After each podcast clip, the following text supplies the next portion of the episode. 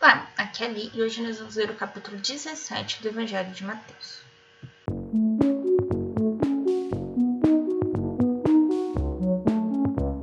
Bem-vindos aos Novenáticos e hoje nós vamos ler o capítulo 17 de Mateus.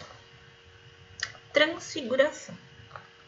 Seis dias depois, Jesus tomou consigo Pedro, Tiago e João, seu irmão, e conduziu-os à parte de uma alta montanha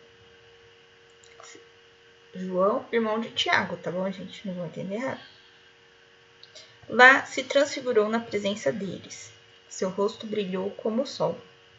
Suas vestes tornaram-se resplandecentes de brancura. E eis que apareceram Moisés e Elias conversando com ele.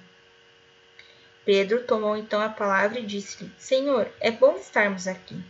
Se queres, farei aqui três tendas: uma para ti, uma para Moisés e outra para Elias. Falava ele ainda quando veio uma nuvem luminosa e os envolveu.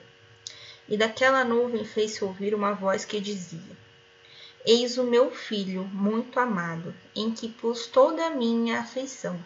Ouvi-o. Ouvindo essa voz, os discípulos caíram com a face por terra e tiveram medo.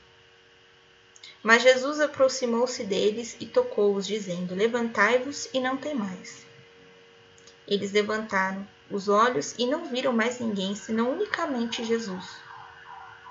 E quando desciam, Jesus lhe fez esta proibição: Não conteis a ninguém que vistes, até o que o, que o Filho do Homem ressuscite dos mortos. Em seguida, os discípulos o interrogaram: por que dizem os escribas que Elias deve voltar primeiro? Jesus respondeu-lhes: Elias de fato deve voltar e restabelecer todas as coisas. Mas eu vos digo que Elias já veio, mas não o conheceram. Antes fizeram com ele quanto queriam. Do mesmo modo farão sofrer o filho do homem. Os discípulos compreenderam então que ele lhes falava de João Batista. O menino epilético. E quando eles se reuniram ao povo, um homem aproximou-se deles e ajoelhou-se diante de Jesus, dizendo: Senhor, tem de piedade de meu filho, porque é lunático e sofre muito. Ora cai no fogo, ora na água. Já o apresentei a teus discípulos, mas eles não puderam curar. Respondeu Jesus: Raça incrédula e perversa. Até quando estarei convosco? Até quando hei de aturar-vos?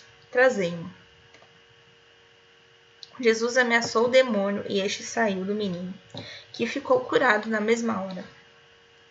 Então os discípulos lhe perguntaram em particular: Por que não podemos nós expulsar este demônio? Jesus respondeu-lhes: Por causa da vossa falta de fé. Em verdade vos digo: se tiverdes fé como um grão de mostarda, Direis a esta montanha: transporta-te daqui para lá, e ela irá, e nada vos será impossível. Quando essa espécie de demônio só pode expulsar a força de oração e de jejum. Segundo anúncio da paixão. Entanto caminhavam pela Galiléia, Jesus lhes disse: O filho do homem deve ser entregue nas mãos dos homens.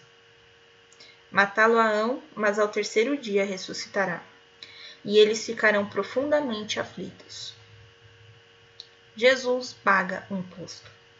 Logo que chegaram a Cafarnaum, aqueles que cobravam o imposto de, da didracma, é um tipo de imposto do Império Romano, aproximaram-se de Pedro e lhe perguntaram: Teu mestre não paga a didracma? Paga sim, respondeu Pedro, mas quando chegaram em casa, Jesus preveniu-o, dizendo: Que te parece, Simão? Os reis da terra de quem recebem os tributos ou os impostos? De seus filhos ou dos estrangeiros? Pedro respondeu: Dos estrangeiros. Jesus replicou: Os filhos então estão isentos. Mas não convém escandalizá-los. Vai ao mar, lança o anzol, e ao primeiro peixe que pegares, abrirás a boca e encontrarás um estatere. Estatere é uma moeda. Toma-o e dá-o por mim e por ti.